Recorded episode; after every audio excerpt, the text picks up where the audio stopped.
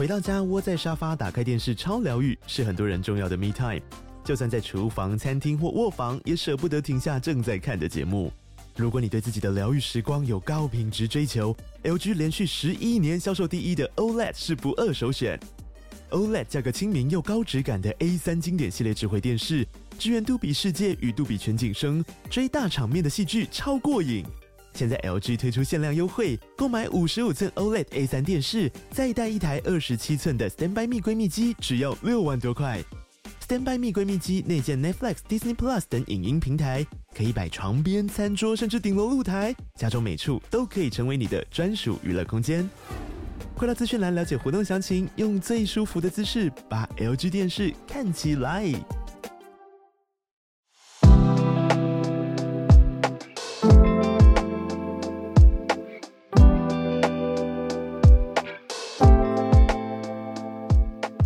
小鹿早安，大家早安。哈尔早安，大家早安。欢迎大家加入今天十一月十五号星期三的全球串联早安新闻。今天又变更冷了。对，然后天气冷的时候，你有没有觉得比较难起床？当然有啊，我开始开始有点担心，就是呃，我行动力要开始变慢了。对，然后还有就是开机的时间，嗯，现在三 C 没有所谓什么开机的时间，但是对于我的脑来说 有。有 我跟你讲一个很好笑的，就是平常啊，我已经觉得早安新闻我正在讲话的时候，是我全力转速的速度了。但是呢，如果我早安新闻结束，然后开始忙一天的事情，然后比如说忙到下午，我开始听今天的新闻，我就觉得、嗯、天哪，我自己讲话怎么这么慢？然后我就会自己用一个一点五倍速在听我自己今天早上到底讲什么。还有人说什么 啊？你你们不是故意慵懒的吗？什么故意要有一个早上早安的感觉？我说没有故意，是我很努力了，我很努力，精神奕奕的结果。这样对啊，这就是早上八点的声音。然后之前不是有收到很多批评指教的留言吗？真的谢谢大家了。嗯、然后其中有一个说什么？为什么？两位早上在呢喃，我就、哦、对我心里就想说，我也很不希望呢喃，就是希望是用非常早安、振奋的心情跟大家说话。有吧？我们这很振奋吧？大家早安。但有的时候，如果真的比较冷的冬天，偶尔发出呢喃的声音，再请大家包容。对，就是随着这样的季节跟这样的温度，然后刚刚又跳出来说周末要降温，台北会降到十三度。我不行，我觉得台台北、台湾一一字头的气温真的好好难哦，已经来临了。你说我们其他极端的气候都去过，比如说，嗯，我从那个冰岛回来的时候啊，也是有那种两三度什么的，我就觉得好像还可以。可是体感就真的不一样。欸，你这样讲，我家的冷气，我以前可能是换过冷气，我反正总之我以前都一直觉得冷气的暖气功能是假的。哦。可是直到近年我。真的觉得太冷了，我就会把冷气调到，比如说三十度，三十度？真的有暖气哎，真的有，真的有，应该是因为换了机型了，不然小时候我就觉得、嗯、那个冷气它可以调到超过多少二十几度都是假的。以前我们小时候，我记得我们家客厅有一个非常老旧的冷气，它的度数不是数字，它是一个旋钮。嗯，然后它如果到了比较热的地方，那个旋钮那一段就变成红色的。哦，那有用吗？没有用，没有用过，没有用过暖气，哦哦哦哦，所以我理解你会说，哦、可能再早一点会觉得，哎，暖气那一头，以为那个不是主要，是另外一个国度。对，也有可能是因为气候的变变化吧，也有可能就是自己变得怕冷。我跟你讲，就是因为嗯，我昨天算是睡得很不好，那可能冷吧，或者是觉得啊，我想起来为什么。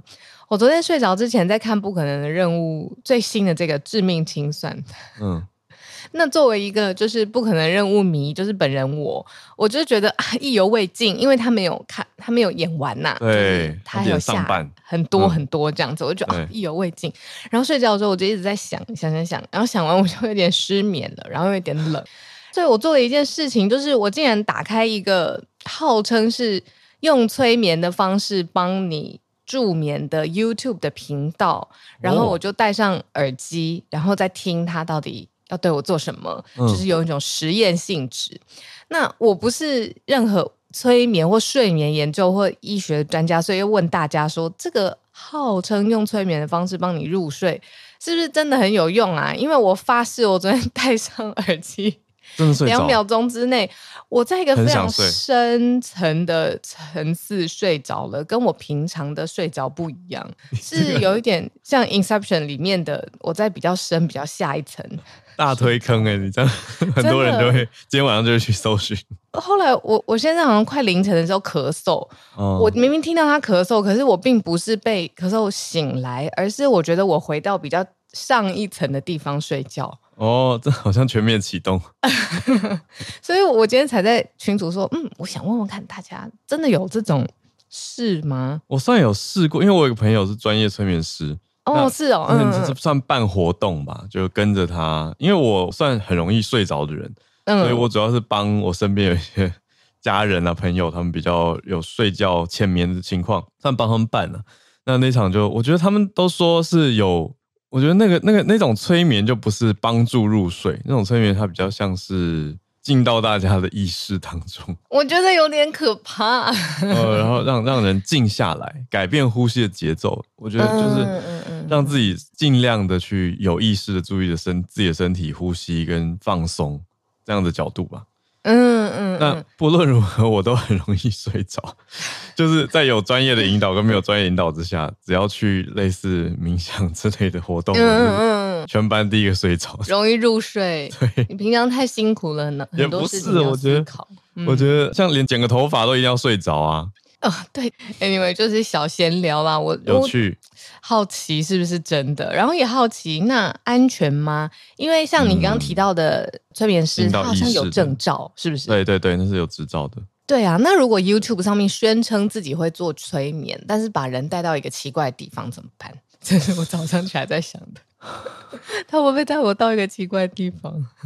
有道理，这个大家自己斟酌一下，因为是自己找了影片看嘛。嗯，对啊，那等于是没有专人在旁协助引导，就是自己。嗯，有有意思，我觉得这个 也许可以做一个专题。哎、欸，好、啊、好想法，制作人我们敲完了。嗯、对啊，嗯、这个睡眠专题，嗯。我们没有做过，可以来试试看。我们有，呃、就是用催眠的。对，催眠专题没有。我们大家有兴趣可以去听我们跟江医师、江炳医师，已经是两年前了吗？好像是两年前做的睡眠专题。史丹佛研究回来，专门研究睡眠的医师江炳。对，所以大家有兴趣还是可以去找早安新闻，然后睡眠医师应该可以找到这一集。好的，那 我们社群时间差不多，来整理今天的四题国际新闻。今天的第一题国际是讲台湾跟印度之间，算是昨天比较证实的大消息。但说这个证实，也还要再等实际的洽签两边的协约。讲的是什么呢？就是台湾预计要引进印度劳工了。这个算很大的新闻嘛？因为在你说劳动力啊，嗯，对，还有很多引发了很多的讨论。但呃，我觉得主要。等一下来聊哈，就是有一个数字在网络上跟媒体上被爆了出来，可是我觉得那个数字给人家心里面的想法好像影响还蛮多的。可是其实数字根本还没有定论。好，那第二题则是哈马斯这边的一个之意，呃，他们的侧翼嘛，讲现在讲侧翼这个词有一点。有点敏感，敏感。今天好像会有什么整合结果出炉？对不起，我会拉回来。嗯，我昨天看到说有可能最快今天整合结果会出炉。哦哦，好，嗯嗯，我我好哈马斯，对，心里一直抓着，嗯，二十号是登记。好，但我们讲哈马斯的一支啦，就哈马斯的其中一支，他们就对外发消息说要释放人质来交换五天以色列的休战。嗯。那怎么说呢？那种哈马斯有这样子其中一方的说法，可是以色列那一方也公布了影像，说哈马斯竟然把武器藏在医院的地道，等于是因为一般来说不会去轰炸医院啊、可是以色列这样子公布影像，似乎有点在解释说为什么有医院受到攻击，这个就当然也有蛮多的争议跟讨论在。第二题。第三题则是芬兰的边界没有签证的人变多了，那可能的影响因素很大是来自俄罗斯，因为大家也在看说，哎，俄罗斯这个所谓复合威胁恐怕会增加。那最后一题刚好准备环境题，也等一下可以接近 SMC 早科学的时间，呃，讲说种树不能盲目乱种，你你要种当然可以种，可是实际要有效果，主要还是富裕野林比较有帮助。这是一个新的期刊研究，我们放在第四题，先从印度劳工开始吧。嗯。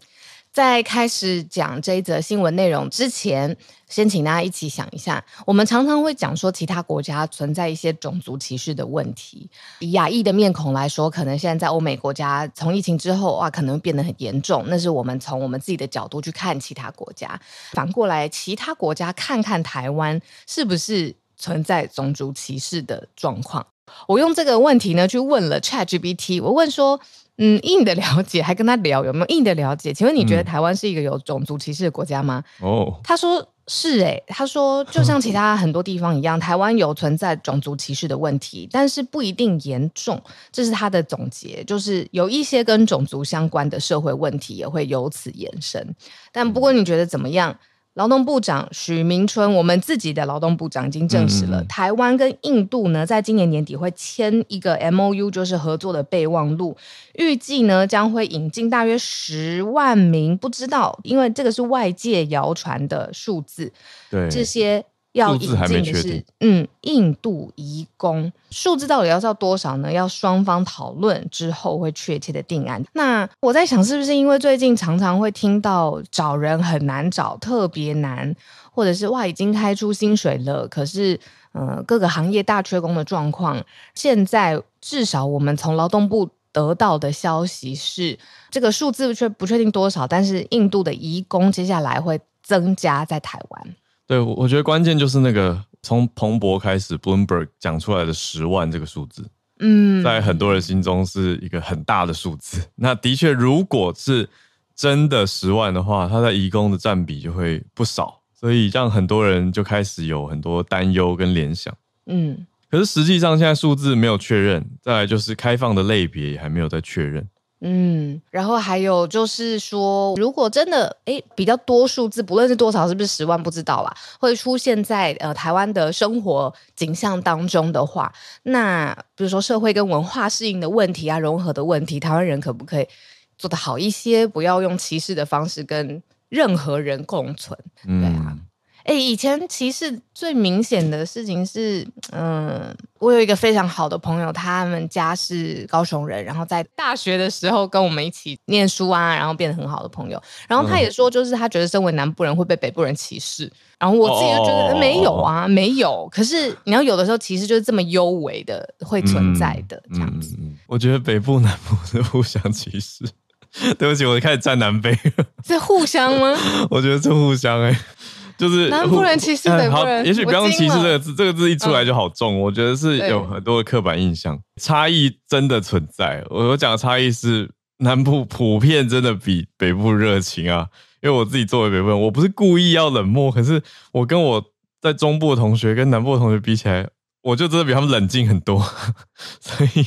他们就会说啊，嗯，好，我就台北人哦，我我真的是台北人没有错，对，所以我我我也我也没有故意，我就是这样，对，所以你说如果把它上升到歧视，嗯啊，我我真的遇过，就是在我们生活圈里面听到最夸张的，就是讲出一些什么，我就不讲城市，不讲东南西北哪里，就是什么啊。就坐火车到了一个地方，然后下来以后就说：“哎、欸，我以为这边都是骑山猪。”谁？就是有点半开玩笑，可是又让人听很生气。然后另、嗯、另外一个朋友就很夸张说：“哈，我以为哪里哪里都是工厂，哎，原来有住人哦。”嗯嗯。然后还有什么？我觉得那个其实有点像是都市怂嘛，都市怂，然后他就是生活范围很很僵化。对，我也算是一个台北人朋友，他第一次到台中的时候，他就说：“我以为这边怎么路上会看到牛车。”我想说你是什么年代的人？就是 这个算不算歧视？我觉得有的人就会说这个是歧视，那有的、嗯、我觉得有的就是他应该归类成没有知识吧。嗯，对啊，我觉得两个可能互为表里吧。嗯，缺乏认知跟歧视可能互为表里。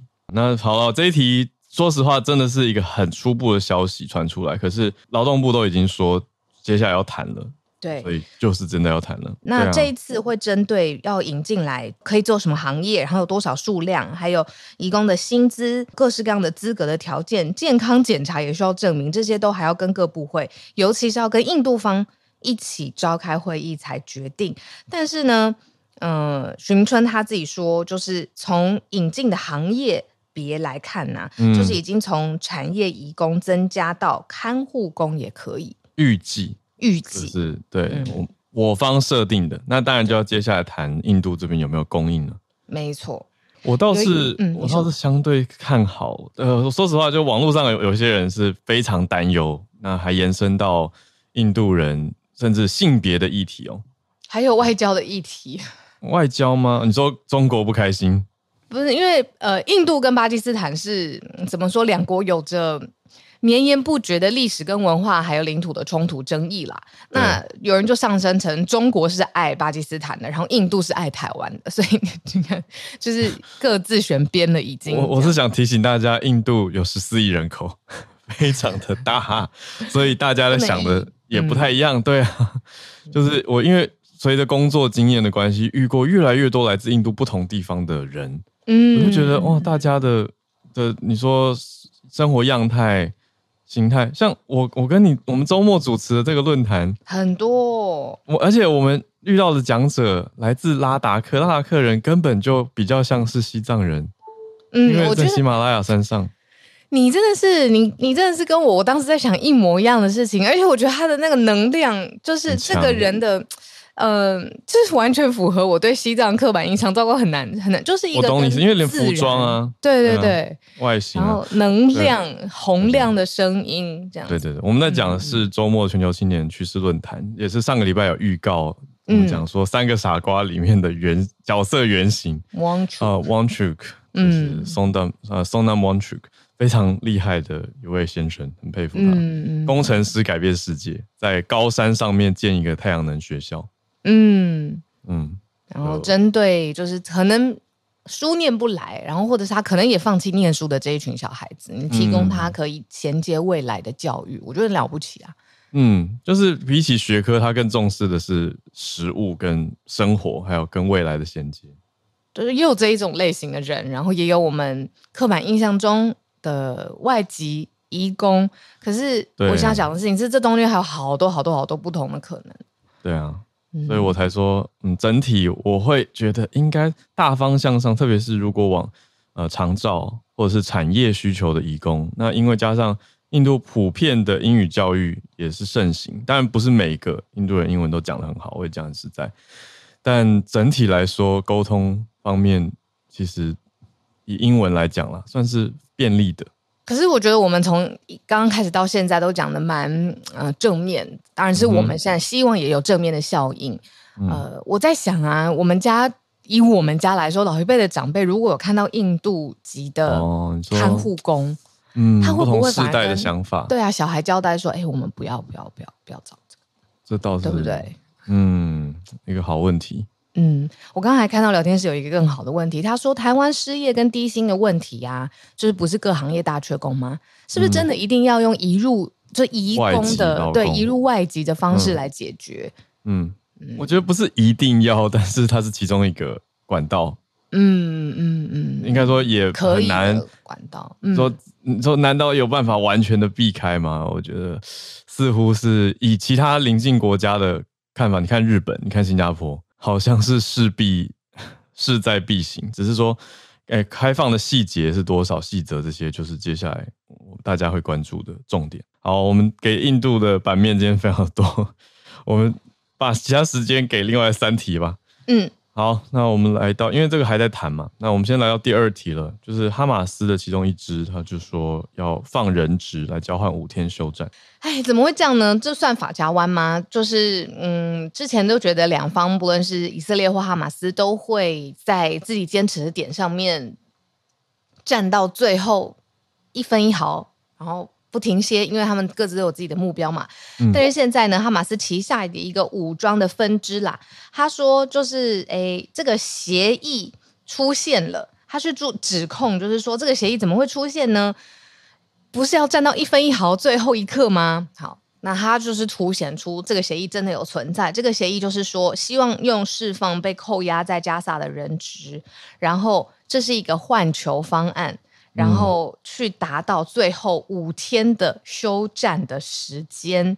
那预计呢，就是会释放一百名的以色列人质，然后去换囚，换什么呢？换关押在以色列监狱两百名巴勒斯坦的儿童跟七十五名的妇女，嗯、就是这样子换，数量上面完没有完全对等。嗯，对，数量数量不对等。除除此之外，他们说五天的休战主要是要让物资跟人道援助送到加萨走廊的人民，这是哈马斯的说法。那以色列的总理呃纳坦雅胡，或有媒体讲尼坦雅胡，他对美方媒体的说法是说，有可能会让人质从加萨获释的这个协议，就是有可能，但他没有再回回应更具体的细节。嗯嗯，已经到了这个程度，就是说，哎，现在又换囚释放人质，然后五天休战，让人物力或者是物资可以进入加沙走廊。到这个阶段，嗯，不知道会不会对于整个战事有转折或缓和的帮助？它的效果是不是这个样子的？其实我看各个分析，我都好像持保留。比如说，也会有人跳出来说，这个是一个拖延的战术啦。那最最后最后的目标，你还是一定会输。比如说敌人一定要这样子信心喊话嘛。嗯嗯。那同时要补充另外一方的是，以色列这边公布了一个影像，就不同于加萨呃，对哈马斯那边放出的消息。嗯，以色列军方释出的是一些照片跟影片。那怎么讲呢？反正在讲在讲这相关的这些医院的影像的时候，我我近期是。怎么讲？鼓起勇气去追踪了半岛电视台的社群媒体，啊、可是每次看其实都还是很冲击。对啊，因为他们其实更新的非常密集，非常密集，而且有时候你看到一个画面，突然有人被炸，你就会想说啊，怎么会这样？然后就想说，可是你光是看这个画面，你真的很难断定说来源是哪里。嗯嗯，所以就也很容易，就除了情绪会很很受冲击跟波澜以外，也会。那个新闻魂就会觉得哦，我要怎么去追？那其实会有一点挫折感，嗯，你很难去直接查证或是追查到。所以我提醒大家，就是如果自己要去看，就是要有心理准备的，对，一定要心理准备。嗯、那以色列国防军他们发出来的影片讲的是说，呃，在加萨的一间儿童医院的地下室藏有武器，似乎还有人质被扣押的情形。嗯、那这当然就是以色列这边，呃。说军方要比较积极，想要去传达的消息，让大家知道说啊，哈马斯这样子做，或者哈马斯还控制了地区，而且从这个医院来对以色列攻击。嗯，那就看着两方，我我们在一个比较第三方的角度看着两方，总是会有一个大家，我觉得会很想要有一个确信，说哎，谁是对，谁是错？可是真，我觉得真的很难直接，就是我们讲过，尽量不要选边站吧。嗯嗯，嗯好，所以看到这两边的不同的说法跟公布的资讯，我觉得大家要自己再判断一下。嗯，还有少的 update。对，今天第三题呢，我们要聊的是芬兰的边界出现了一些没有签证的人，那特别是来俄罗斯哦，就直接进入到芬兰的东部边界。在讲这个新闻之前呢，嗯、我最近看了，我觉得有一些书籍跟理论啊，呃，很大胆，有很。突破旧有思考的假设，那嗯，我也很想跟你分享。我最近在看，我们可以说这样就是特别的 brilliant minds 特别写出来的，就是可能他写出呃未来五十年或一百年以后人是怎么生活的，专门在写这种的人，他就说未来学家，嗯，对，然后而且是非常挑战突破疆界。他说：“我们现在每一个，比如说我们是台湾人，好，我们出去有一个国家，以后国家这个标签不一定人会用，嗯、而且也不一定会需要用。他的意思是，现在世界其实各个东西都相对的全球化、统一化了啦，是必须这么说。然后再加上 crypto，他认为说，这个 crypto 以后在全世界它没有法币的这个特色嘛，那你还是可以在世界上面交易的情况之下，国家的功能啊，其实。”是要用一群人，他真心对于一个组织，或者是对于一个命，嗯，就是这个组织他要做的事情，真的有向心力，才有办法去凝聚大家对于一个、嗯、哦，我是属于哪里哪里人，而不是一个传统定义的国家。就如果今天以台湾来说好了，他没有一个中心命题，就是台湾人就是要做什么什么，或者台湾人要完成什么什么的，大家是不会对自己的国家有认同的，那会变成说四散在不同的区域啊，然后做自己想做的事情。我不知道他是怎么解释，比如说护照这种，我想的很 detail，但他的意思是说，可能五十年到一百年以后，国家这个概念会消除。当然，这是他的理论跟想法了。但是讲回来，就是说。早安新闻其实这几个月真的报了好多，就是不论是关于诶从自己的国家，你说逃到下一个他想去的地方，或者是我们今天讲的这个俄罗斯，它有一些边境的政策，它为了要跟欧盟施压，所以它的边境政策改变了。那芬兰的东部反而就从今年八月开始出现了更多没有签证，就是直接就过去的人。嗯，然后嗯，很可能就是非法的移民啊，或是难民的相关的问题。取到俄罗斯有 有点文言的字，取到 就是走俄罗斯，路经，对对对对，经过经过俄罗斯，走俄罗斯的陆路，来到芬兰的边界去申请难民庇护。可他们不是俄罗斯人，但他们也没有签证。嗯，没有签证的意思就是他没有做好入境芬兰的准备。那概念就是说，芬兰在。媒体上面这样放出消息，是表示他们受到的压力了。就是边界，对啊，八月到现在时间还没有很长，就有九十一个非俄罗斯籍的人从俄罗斯走过来，嗯，说我们要申请难民庇护。主要的点是说，俄罗斯以前不会允许这样的事情发生，嗯，俄罗斯以前是不会让没有签证的人从俄罗斯经过去芬兰的。哦，可是芬兰的说法是说，哎，这些人特别增加了，哦、那是不是俄罗斯故意改变边界的规定放行？对，因为他就可以对，因为对芬兰会造成压力嘛，也会对欧盟造成压力啊。也就是说，俄罗斯他撒手说，哇，我不管了，更多的人就知道这一条路可以通，那是不是有更多的人就从这一条路就进到欧洲当中？嗯，芬兰有这个意思。嗯，好，所以芬兰这主要是芬兰在国际媒体上面。发生啊，也讲到，我们补充一下资讯，事实资讯是芬兰跟俄罗斯的国土接壤非常的长一段，一千三百公里。嗯，那也不太可能用围栏去全面的堵起来嘛。可是现在芬兰这边是有想要做一些作为，他们可能会架起大概两百公里的围栏，这样子百分等于是占总长的百分之十五左右。可是要二零二六年才会完工。嗯，会真的是用物理的方式去阻隔。对，嗯，所以这是芬兰跟俄罗斯之间国土接壤的状态。嗯，那我们是不是赶快第四题？哦，对对对，在等我们。对对对，室内马上。对啊，室内稍后。我们今天第四题也是环境题，就是刚刚讲到说，呃，一个期刊叫《Nature》，很知名的自然期刊，里面的研究在讲的是说。呃，一般的盲目种树对环境的帮助有限，那主要还是、就是、对。我们会觉得说种树好像可以减少碳排，嗯，但是这件事情好像被学者新的研究说，哎，其实你盲目造林，这个是洗绿，哎，就是会比较绿啊，或洗绿的一个观念，这样。嗯嗯，当然你说减少碳排，呃，研究也说还是一个很大的重点。那近零排放主要是富裕野林。而不是一直强调种树就好。嗯嗯嗯嗯，不是冲那个数量啦。对，那这个研究是估计说，如果可以复原全球原来有的森林地，就可以额外从大气里面多吸收两百二十六 gigaton，就是非常大量的二氧化碳，把这些工业革命以来人类总排放量碳排量的三分之一吸收掉。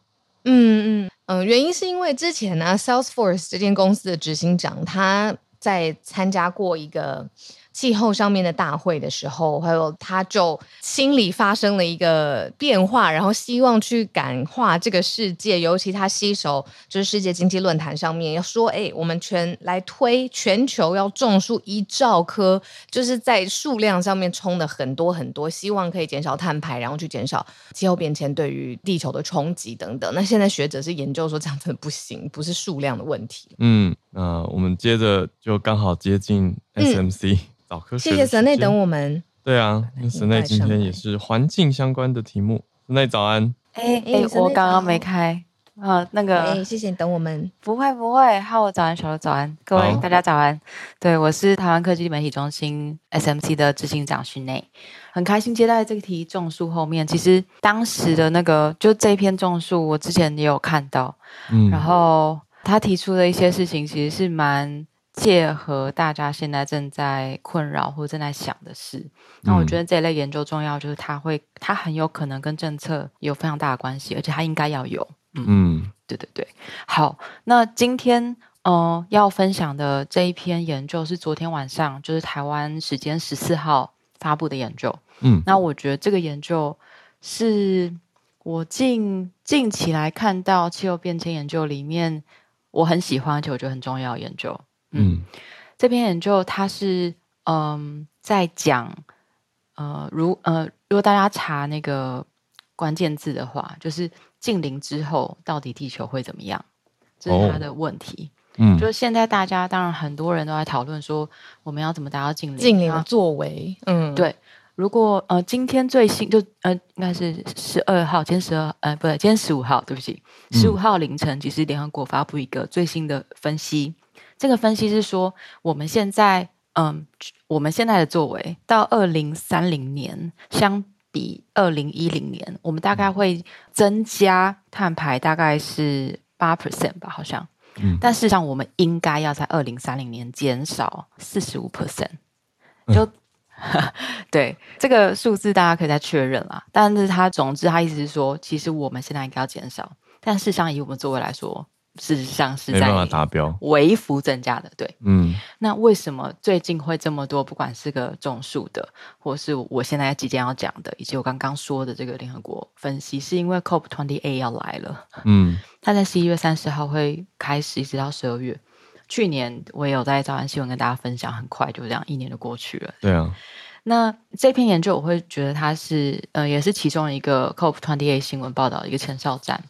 那科学家是在这份研究里面提醒大家说，全球暖化很有可能不会在我们达到近零排放的时候就马上停止。嗯、哦，还要往后延，是不是会有时间的问题？就是即使我们现在全球都没有再产生，就没有再使用化石燃料，我们没有再排放，就是就是这些温室气体了，但是温度还是有可能会持续上升，因为这些气体我们不排放。但这些气体还是在大气里面啊，嗯嗯，所以它这个影响对地球的影响其实是持续的，嗯，那对，怎么听起来又很伤心的感觉啊？对，希望最后我们可以把这个伤心的感觉拉回来。嗯，但科学家他们会认为说，不过这个取决于我们达到近零的速度。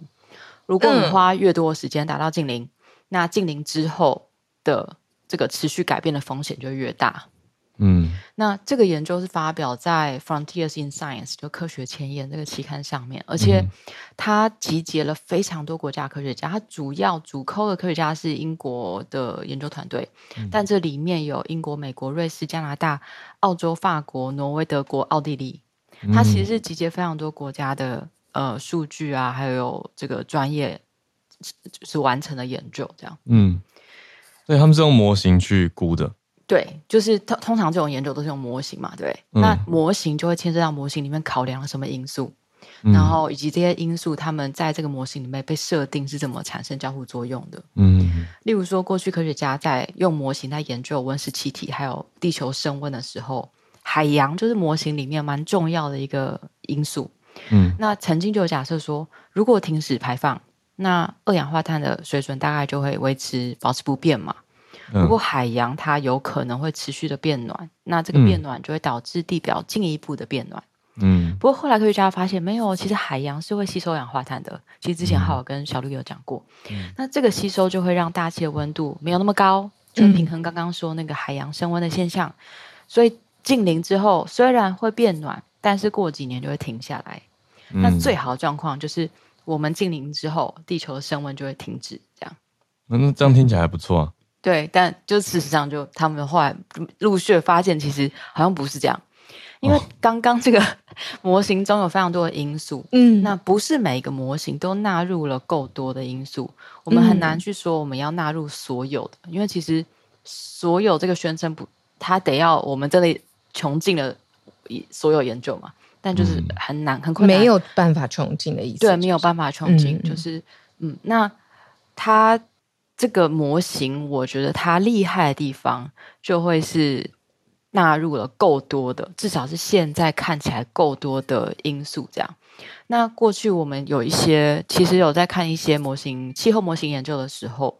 嗯，会有科学家 comment 说这个模型太简单了。嗯嗯，如果它太简单的话，它有可能没有办法考量到全部。它可能得出的结论虽然非常的呃吸睛，但是这个结论可能并不就可信度不高这样子。嗯，好，那这个呃研究呢厉害，就是他们尽力的去评估了数十年到数百年甚至数千年不同尺度时间尺度的不确定性。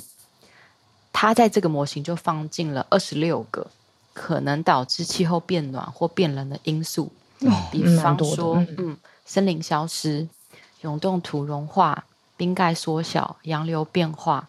那例如说，嗯，啊、呃，当气候变暖，然后、呃、海洋的呃水蒸气蒸发，那很多，那它会影响到云层，云层它又会什么影响？就它尽量的放进去了。嗯，它可以现在查呃，过去研究有做过的的一个结论这样。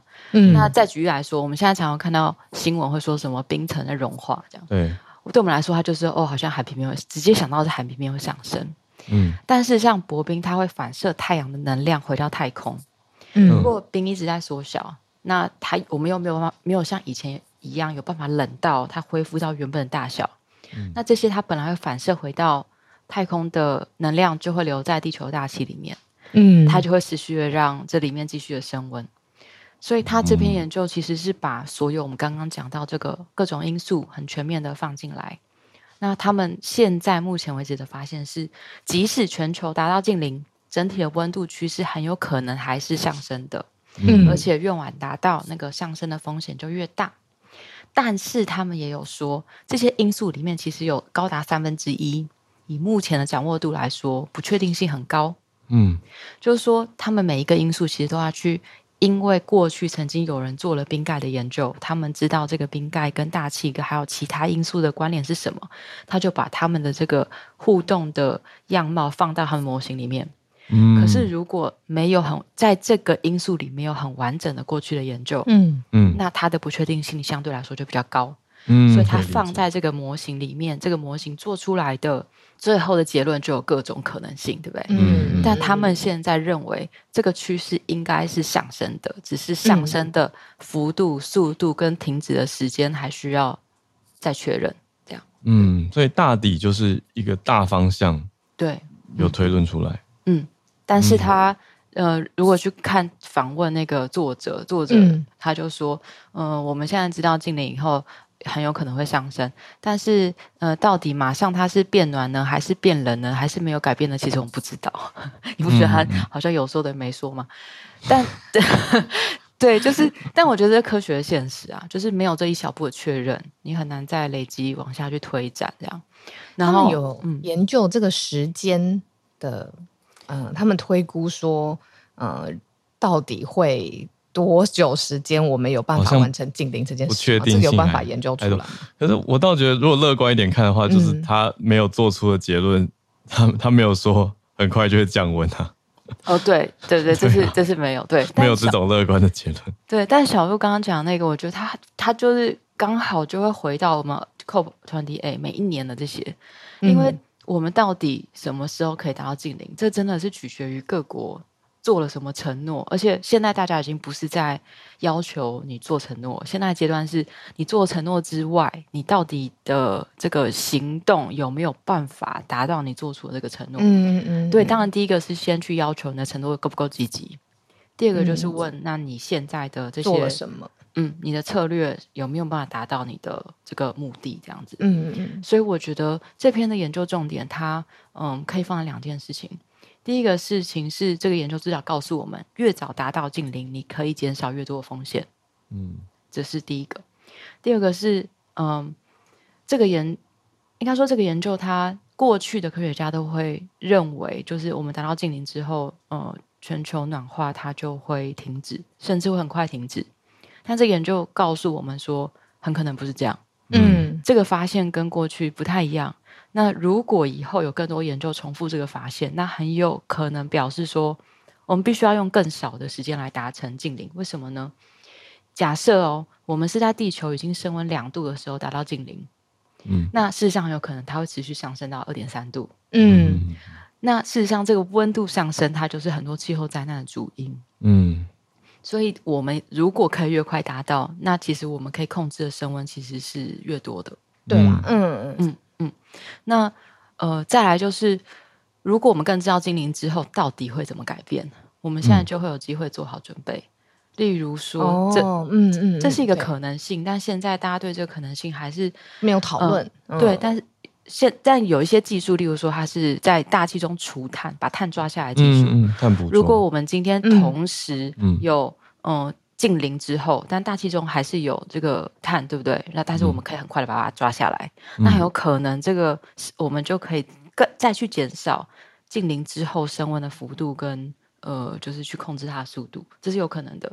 但如果我们都不知道的话，嗯、我们其实很难知道我们现在的资源要放在哪里。嗯，所以像这一类的呃研究，我会觉得它的重要性可能在于这里。这样，然后接下来就是 COP28 了。那今天也有一些 联合联合国其实今天发布的那个嗯、呃、报告，然后有一些呼吁这样子。然后接下来也呃就是。呃，请大家多多关心 COP28 的新闻。这样是什么时间呢？确切的时间？月底，月底十一月三十号到十二月初三哦，会是一个跨度的，嗯，对，就是大概一个礼拜多的时间。嗯嗯，对，好的，谢谢大家，谢谢，谢谢室内。哇，这个对啊，二二十八 COP twenty eight，因为我们周末的论坛也有青年提到这件事情，就是即将要来临的 COP twenty eight。它的全文是呃契约变动呃小组跟缔约国的会议，耶，就是在这个约定之下的缔约国全部都要合起来，我们再确认一下整个气候变迁大会，因为它是联合国下面的一个缔约方大会啦。对，是的、嗯、Conference of the Parties of the UNFCCC。嗯，呃，气候变迁纲要公约缔约方会议。嗯。谢谢森内今天带来这个研究的新方向跟，跟跟过往不太一样的新的结论。对，因为我们都一直讲说，好，我们现在要做，或者现在这个确切性、很迫切性，我觉得我们早安新闻也讲了不少。但比较少能聊到的是，好，那真的净零之后，嗯，世界是怎么样的？对，提前知道总是比较好的。对，科学家们的模型预估跟努力。嗯，那我们来全球串联的时间。嗯，刚刚看到幸琪老师好像举手，所以对，邀请老师一个我觉得很有趣的题目。老师早安，老师早安，还有小的早安，室内早安。啊、呃，我我今天早上听到的这则新闻，所以赶快啊、呃、去找了一下，然后才发现哇，原来嗯、呃，在南韩，他们台湾的明天是他们的大学的大考。嗯，然后这个南韩的大考是维持总共只有一天，然后总共九个小时，所以早上八点四十一直考到下午五点四十五。那呃，今天早上 BBC 是说他们会有飞机会被停飞，因为要考音听。在下午的时候要考音听，所以因为有五十万多个学生在考音听的时候，不希望有被干扰。所以飞机会停止三十五分钟，那因为要停这三十五分钟的飞机，必须要调整九十四个班次，嗯，这真的是我我听到了以后觉得这是一个非常大的一个全国性的停工吧，因为他们连 企业啊都必须要延迟一个小时上班，然后股市也是延迟一个小时，十点才开。那但是会比正常关闭时间再晚一个小时。那我我去看了一下南韩的这个大考，就是嗯入学的大考呢，他在今年六月的时候其实有上《纽约时报》，因为在《纽约时报》报道的的里面，他就讲到尹锡悦一直觉得在少子化以后，南韩人费就是家庭花费在。孩子去上课外辅导课的支出实在太高了，嗯、那从 Bloom Bloomberg 的这则新闻可以看到，呃，百分之二十的花费在二零二二年有百分之二十的支出，家庭支出是去付教育费用，而且不是说学正规学校的。那在今 对补习费，然后最主要的是因为他们大学的入学考试，这个九个小时的考试有一个一直有一个杀手问题的这这一个啊。呃东西存在杀手问题的，就是杀手锏问题，就是它的困难度是只有三到十 percent 的学生才有可能回答的。那所以大部分的人，他们想要进去比较好的大学的话，他就会去补习，哦、因为这些考题并不是在学校课业里面有教过的。嗯，那也因为这样子，他这个研究院，南韩的研究院的院长。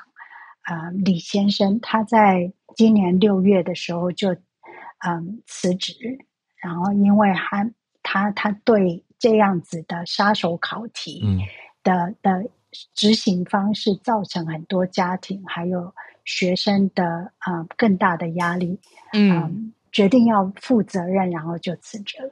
所以我觉得这个是，嗯、这是一个我我以前不晓得，想说不知道是不是很多的台湾朋友也不晓得，嗯，所以这是我的分享，谢谢，谢谢谢谢老师，谢谢，就真的不晓得，我觉得刚刚听到很多新的资讯，应该说大概依稀会意识到说韩国的大考压力让人很大，可是没有想到他是连股市啊，还有飞机，然后飞机停飞原因是。配合音听的时间，不能有任何考生他坐在教考考试考场会觉得耳朵被干扰。我有感呐、啊，就是我已经压力很大了，然后我真的不希望有任何外界的因素去再去添加我作答的难度，这样子。没错，可是对啊，就是显示出那个竞争让大家多紧绷，紧绷到了，嗯，对，我不敢开玩笑，我本来想说。我知道，我知道，我听出来了。对对对，但是哎，好好好，对，可是就是看出他们多。那个时候，对啊，对，嗯嗯，然后那个鉴别度高、超高的考题，竟然成为部长引咎辞职的一个关键因素，就显示出他们多重视。谢谢欣琪老师带来这个算对我们来说很新鲜的题目。嗯嗯，那再来跟日本，翠翠，对，跟东京的听友翠翠连线。嗨，哈喽，早安，小日早安，早安。呃今天快速分享五分钟，就是呢，有一个算是 You YouTube 的案件，那它就是说有一个叫做，因为我没法放中文，它叫做 Rengoku Koroaki，它的本名叫做山田一明，他是一个 YouTuber。那他就是在昨天呢，以私人逮捕的名义，然后被控告他有毁坏别人名、毁谤名誉罪，而就是逮捕。那他其实是在今年九月的时候，他就是去拍摄一个女性，他们包围一个十八岁的女性，然后就指控说：“哎，你是不是在卖黄牛票？哎，你是不是在做援交？”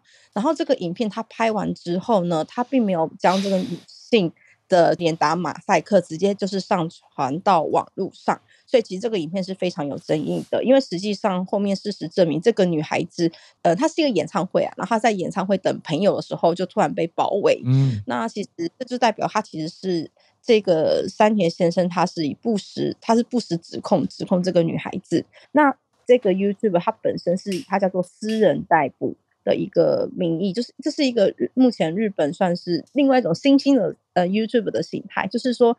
他去逮捕痴汉，就是拍摄痴汉逮捕他们，或是说看到有一些不法，比如说援交的不法行为，然后他们就私自去逮捕，或是就是去拍摄影片这样子。嗯、那当然，其实这个在目前在日本也是造成了一些算是问题。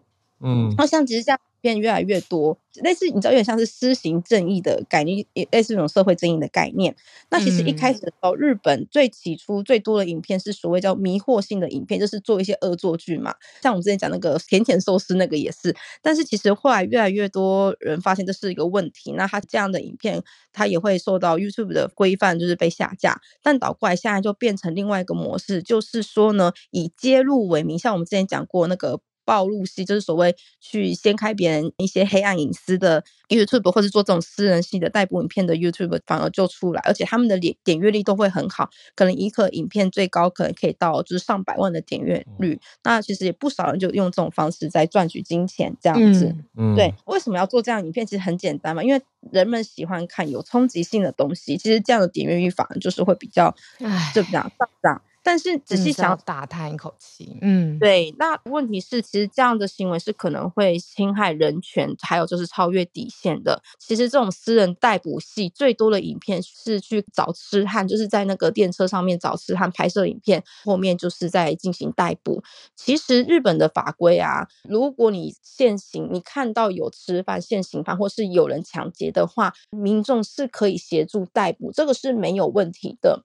可是像这样子私人逮捕系的呃影片，最大的问题是他们是一路跟拍，因为他们会追着这个痴汉跑嘛，那可能会让这个痴汉因为这样子就是在楼梯间跌倒也好，或者是因为他们为了拍摄影片可能会撞到其他民众也好，其实这也引发了另外一个问题。所以在 NHK 也有报道说，在东京的各大所谓的铁路公司也呼吁说，帮忙逮捕其实是没有问题，但是不希望大家用这样子摄影的方式，而且把它上传到。网络上面去，因为在拍摄的途中可能就会引起，因为他们有时候拍影片。其实日本的就是肖像权隐私权是非常的严格的，那你可能拍到别人的脸就会涉及隐私，就是即便你在后面影片你可能会处理打马赛克，嗯、可是你是在当下拍摄的时候，你可能就拍到一些其他一般民众，但是你没有经过他们的同意，更不用讲，其实会拍摄到吃胖的时候，大部分都是比较属于交通拥挤的所谓通勤的时段，所以其实这样子可能在拍摄途中会。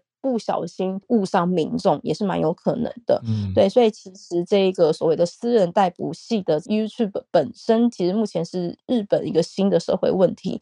但问题是因为在 YouTube 或是说日本的法规对于这种所谓的新兴媒体的规范，目前还不是这么的详尽，所以目前还算是无法可管。哎，好，嗯，以上就是我的分享。嗯，哎，谢谢翠翠。哇，新认识到一个这种竟然有这样的情况，私人逮捕。对，而且日本的刑事诉讼法真的是允许现行犯当下一般人在没有逮捕令的情况下，可以去逮捕嫌疑人。嗯，对，等于是说单就逮捕这件事来说是合法。可是翠翠刚刚有讲到嘛，主要是延伸出来这些拍摄啊、追捕啊等等的行为，甚至冲击、冲撞路人。可能是有争议跟有问题的，嗯，很特别这一题，是啊，嗯嗯，谢谢。今天两个上来串联社会现象，对啊，嗯，都都很特别。然后当然在内有一贯的呃绵密然后严整的分析，嗯嗯。嗯，非常谢谢在内新奇老师还有翠翠今天带给大家的 SMC 找新闻找科学 多多久还讲错 SMC 找科学的时间，希望大家因此更记得 SMC。好，因为是我吧，我常常讲成找有找新闻，就是找科学，找科学。嗯、好，还有欣琪老师跟翠翠的全球串联。好，我们就明天早上。明天。对，我要临时请一个假，因为我发现我我等下就要冲去一个论坛，然后明天论坛这样比较早开始。好的，好的，没事。好，我在。嗯，好，嗯我在我在。嗯，我们那我们明天大家空中见哦。对啊，谢谢大家，大家拜拜。好嘞，大家拜拜。